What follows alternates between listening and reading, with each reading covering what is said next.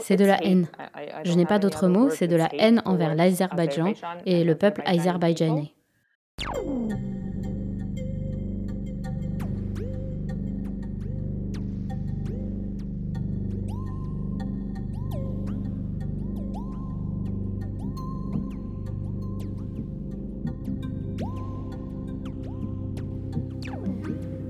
Bienvenue dans Europe et Sentiments. Vous écoutez le portrait de Louciné, partie 2, Grandir dans la haine de l'Azerbaïdjan.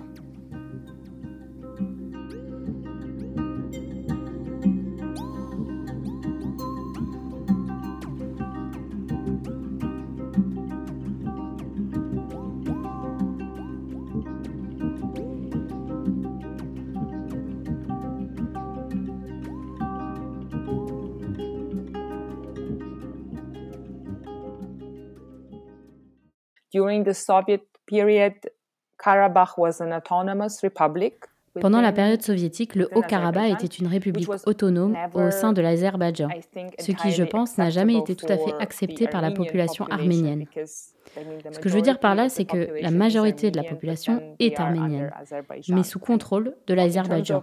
Dans la vie de tous les jours, pendant une grande partie de cette époque soviétique, ça allait. Mais vers la fin du XXe siècle, vers les années 1980, la répression a commencé. Répression envers la langue, répression envers la religion, et tout cela a conduit vers cette guerre en 1988. Et à ce sentiment, comme dans d'autres États soviétiques, tu vois, cette revendication d'autonomie.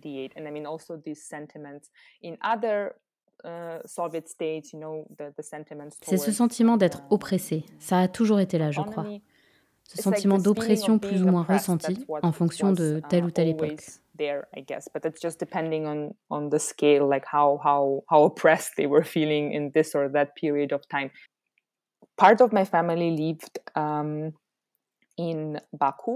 Une partie de ma famille vivait à Bakou, en Azerbaïdjan. Il y a une grande communauté d'Arméniens là-bas. Et c'est là, par exemple, que ma mère, enfant, a passé plusieurs étés. Elle y rendait visite à sa grand-mère.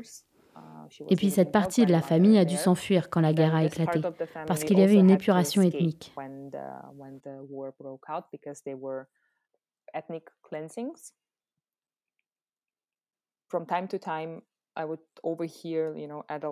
De temps en temps, j'entendais les adultes parler de certains parents morts pendant la guerre et de certaines cérémonies autour de la guerre, certains rituels, comme par exemple, à chaque fois qu'il y a un mariage, ou un anniversaire, ou à chaque fois qu'il y a une célébration, il y a, au moment où la guerre est mentionnée, il y a cette minute de silence pour commémorer ceux qui sont morts pendant la guerre.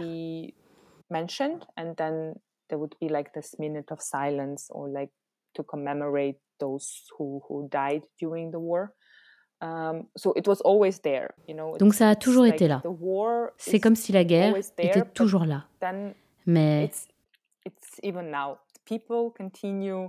même maintenant, les gens continuent de vivre leur vie. Je viens d'y aller. Je veux dire, je continue encore d'y aller chaque année. Maintenant, même plusieurs fois par an. En janvier, il y a eu le mariage de mon cousin, soit moins de deux ans après la guerre de 2020.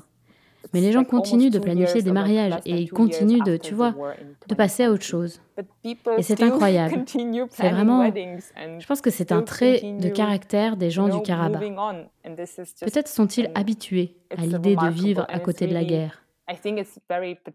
Ou ils vivent avec l'idée que la guerre peut éclater à tout moment et donc ils décident simplement de vivre avec. C'est la réalité et nous continuons de vivre nos vies that they just decide to to live with it. Like that's the thing that's the that's the reality. We just continue living our life. Maybe that's a c'est sûrement un trait particulier des gens du Karabakh d'avancer. Quand je vais là-bas, je ne me suis jamais dit qu'il y avait eu une guerre récemment ou qu'il y a encore des tensions autour de moi. Je pense vraiment que c'est un trait de caractère particulier de ces gens. Ils continuent leur vie. Ok, il y a une guerre, il y a eu une guerre. Il y a, ils les appellent nos ennemis, qui vivent à côté de nous, mais nous continuons juste à vivre. Nous continuons à reconstruire nos maisons, à élever nos enfants, nos petits-enfants. Il n'a donc jamais été nécessaire que mes parents me mentionnent la guerre particulièrement dans une conversation. C'était là, ça a toujours été discuté, mais ce n'était pas au centre de nos vies.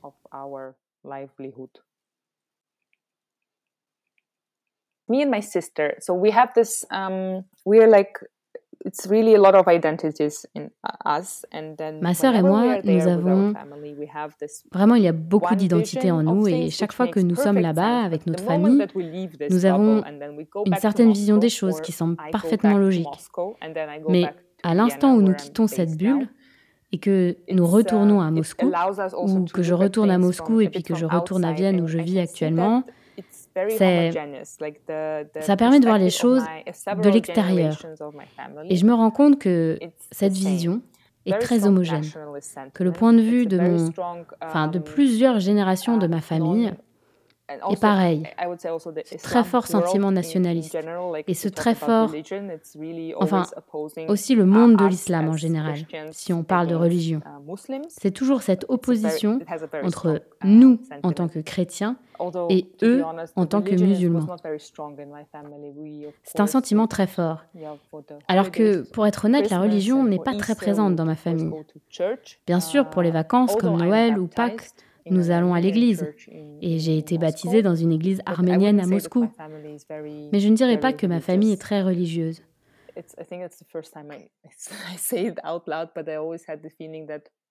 Je pense que c'est la première fois que je dis ça tout haut, mais j'ai toujours eu le sentiment que, du moins avec mes parents, qu'il s'agit davantage de montrer qu'ils sont chrétiens que d'être um, vraiment chrétiens. C'est comme ils portent des croix, et c'est très important pour eux. Encore une fois, ils m'ont baptisé, ma sœur et moi. Mais ils ne vont pas souvent à l'église. Ils ne suivent pas vraiment. C'est comme, encore une fois, uniquement un élément de leur identité. Ils doivent porter la croix parce qu'ils sont arméniens. Ils doivent la voir. Ils doivent la montrer. Et donc oui, ce sentiment de haine contre l'Azerbaïdjan, c'est une très grande partie de l'identité des gens au Karabakh. Même avec mes parents. Chaque fois que j'en parle et que je dis euh, j'ai rencontré ce gars vraiment intéressant l'autre jour, il vient du Pakistan et c'est vraiment une personne intéressante. Et ils me répondent Ah, c'est un musulman, non? Et moi je dis Oui, mais est-ce que c'est important? Et d'une certaine manière, très profondément à l'intérieur, c'est important. Même si je suis sûre qu'ils n'ont rien contre ce type. Mais c'est quelque chose de très profond à l'intérieur d'eux. Quelque chose qui se déclenche. Ah, ok, c'est un musulman.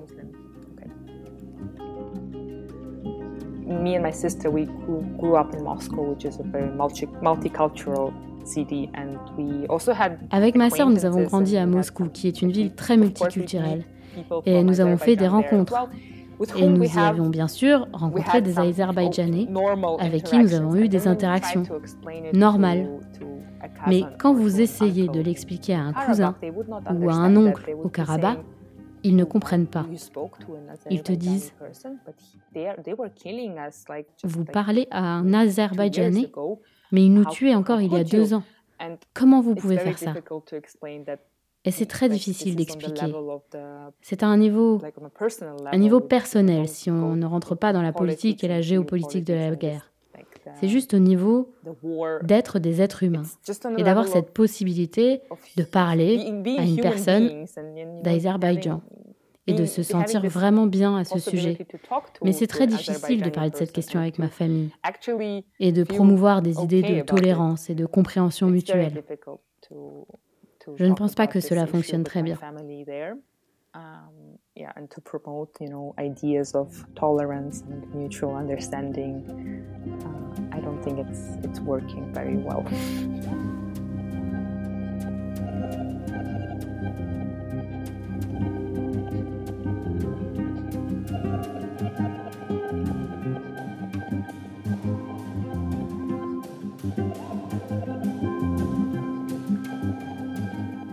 C'est la fin de cette deuxième partie du portrait de Louciné. Je vous invite à prolonger votre écoute avec le troisième et dernier épisode. Arménienne, russe ou européenne, faut-il choisir Europe et Sentiments est un podcast indépendant et j'ai besoin de vous pour le faire vivre et le faire grandir. Europe et Sentiments est né de cette envie de reparler d'Europe différemment, de remettre des histoires et des récits personnels. Alors si vous avez aimé, partagez-le autour de vous, à vos amis, à vos familles, à vos collègues de bureau.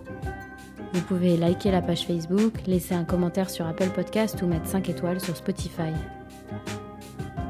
Cet épisode a été écrit, doublé, monté et réalisé par Laetitia Chaban.